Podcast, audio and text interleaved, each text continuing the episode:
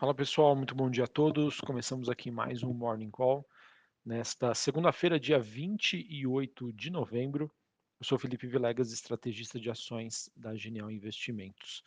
Bom pessoal, nesta segunda-feira a gente acaba olhando aqui os mercados que estão abrindo a semana com um movimento de aversão a risco, em que nós temos como principais fatores aí para justificar essa queda uma situação de bastante instabilidade na China, com protestos contra as políticas de Covid zero, dados fracos para a Black Friday nos Estados Unidos e um noticiário também ainda negativo para o Brasil, olhando para esse processo envolvendo o governo de transição.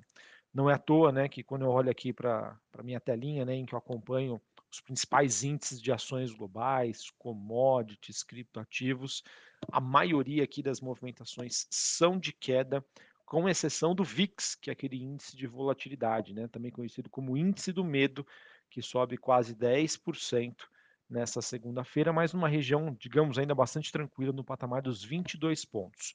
O problema, pessoal, é quando esse índice, né, esse índice do medo, ele fica acima dos 10 pontos. Aí é uma situação um pouco mais problemática. Mas enfim, pessoal, é, esse aumento da volatilidade, da incerteza, está prejudicando hoje né, índices de ações, criptoativos, bem como aí as commodities. Sobre a deterioração na China, pessoal, a gente teve Xangai, bolsa de Xangai caindo 0,75, bolsa de Hong Kong queda de 1,5% e a bolsa japonesa caindo 0,43. É, em relação à situação por lá, que acaba sendo um dos triggers que afeta as bolsas por lá e também é, acaba afetando as commodities, só para comentar aqui com vocês, o petróleo WTI caindo 3% nesta manhã, na faixa dos 74 dólares o barril. É, o petróleo, que se não me engano, alcança o menor nível desde o começo de 2021. Tá? É importante dizer sobre o petróleo, pessoal, que é uma tese que ela acaba sendo unanimidade no mercado. Né? O mercado que vinha acreditando que existiria espaço para uma recuperação dos preços do petróleo nos próximos meses, barra 2023, algo que não vem ah, acontecendo no curto prazo e, obviamente, isso vai acabar afetando bastante o mercado, né? já que existe um consenso de que é, haveria espaço para uma recuperação da commodity, algo que eu acredito por parte dos fundamentos, mas que obviamente diante dessa situação chinesa isso acaba impactando aí, trazendo impactos negativos. É, em relação ao cobre, nós temos queda de 0,32, níquel na contramão subindo 0,45 e o minério de ferro na China é, teve um dia também de fechamento em baixo, influenciado pela situação por lá.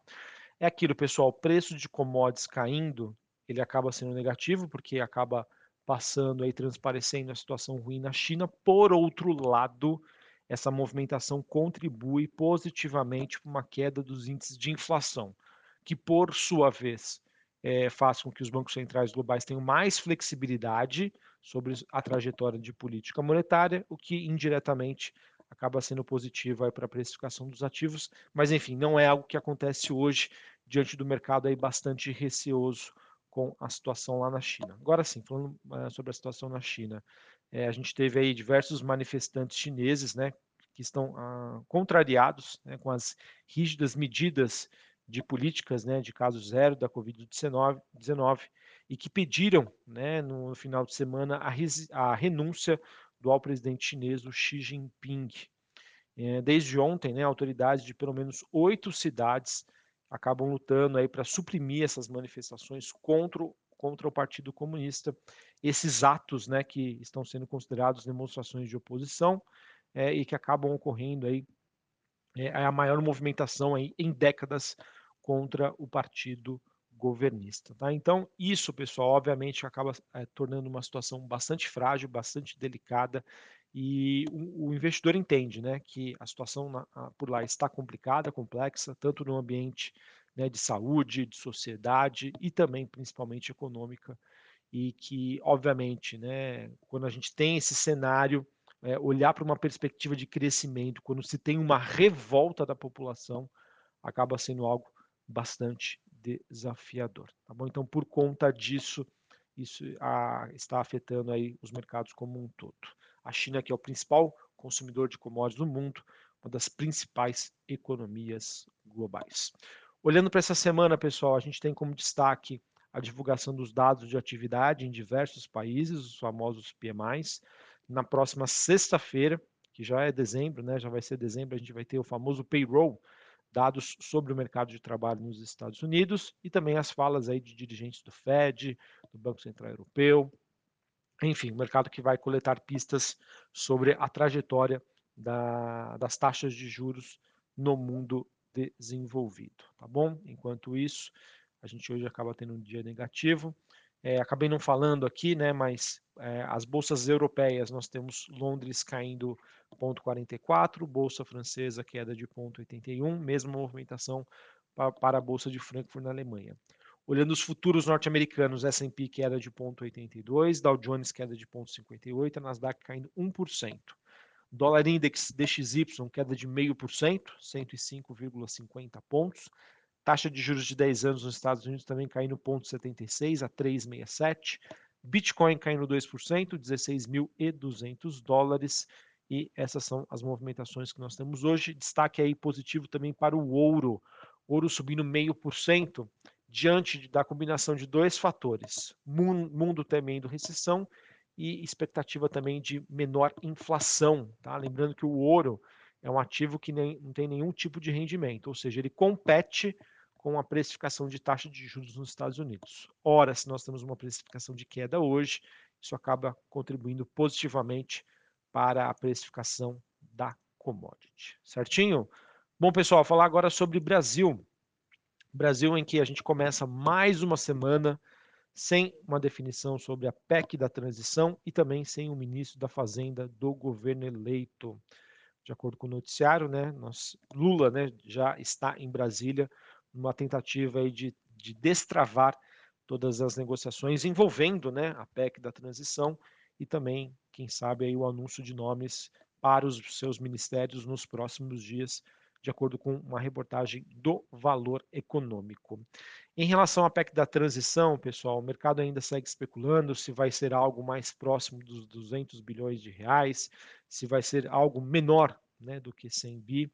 E mais do que isso, é, em relação ao valor né, do extrateto, todos os rumores em relação a quem vai ser o indicado para o Ministério da Fazenda acabam sendo aí um, trazendo na verdade um certo desconforto para os investidores. Não é à toa que na última sexta-feira apenas uma ação do Ibovespa subiu, que foi a CSN.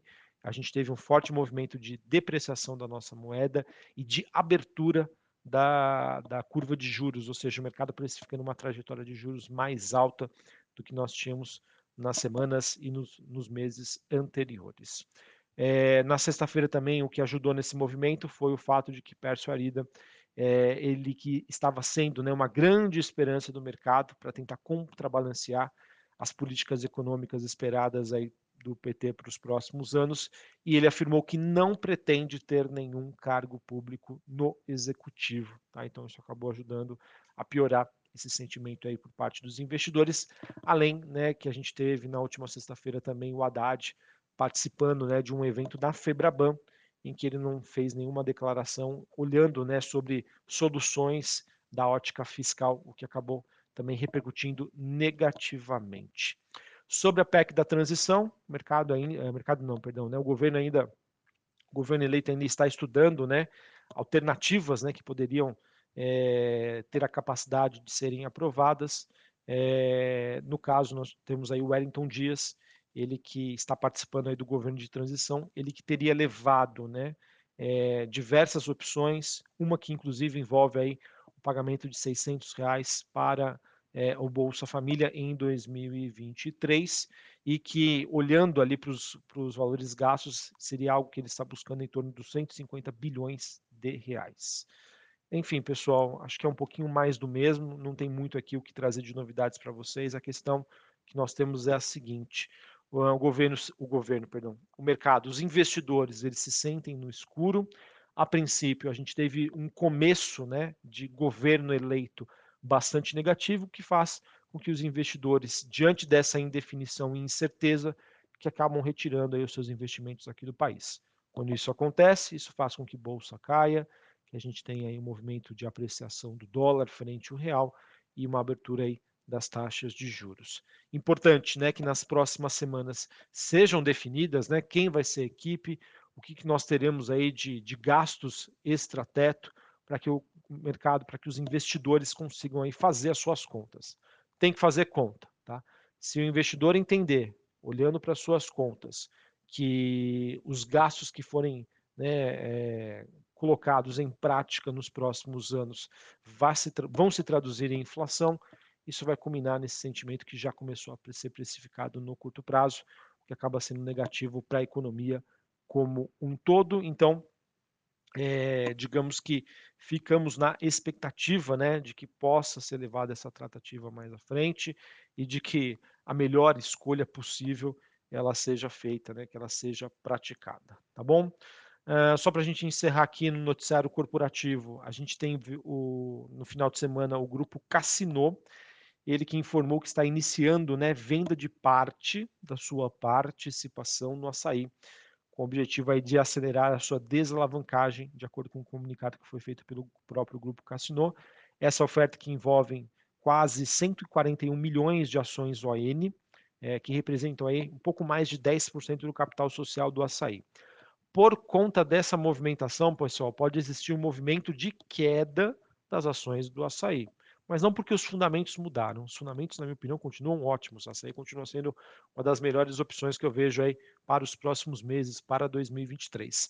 Mas, como nós temos um dos principais acionistas vendendo 10% da sua participação, acho que é muito relevante, 10% né, da participação do açaí como um todo, que é algo bastante relevante. Vai existir essa pressão negativa que nós chamamos de overhang, mas depois, conforme a venda for sendo executada, o mercado vai se restabelecendo, os preços tendem a voltar para sua normalidade. Tá bom? Então vejo é, uma pressão negativa por uma questão de fluxo, mas os fundamentos continuam positivos.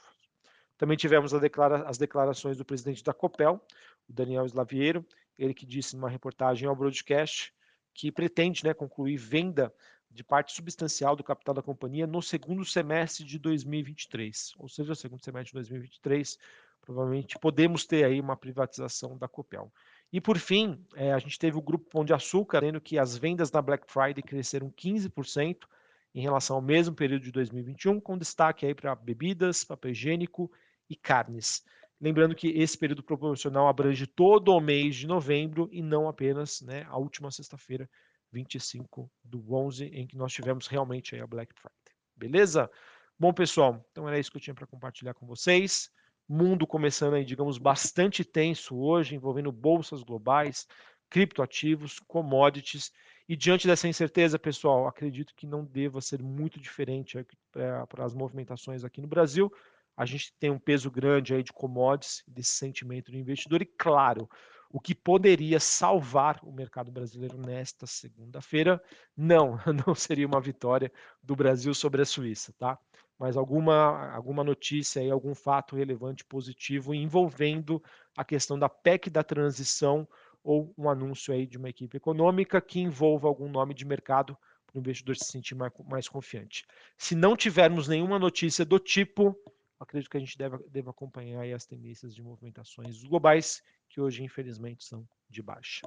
Um abraço, uma ótima segunda-feira para vocês, um ótimo início de semana e até mais. Valeu.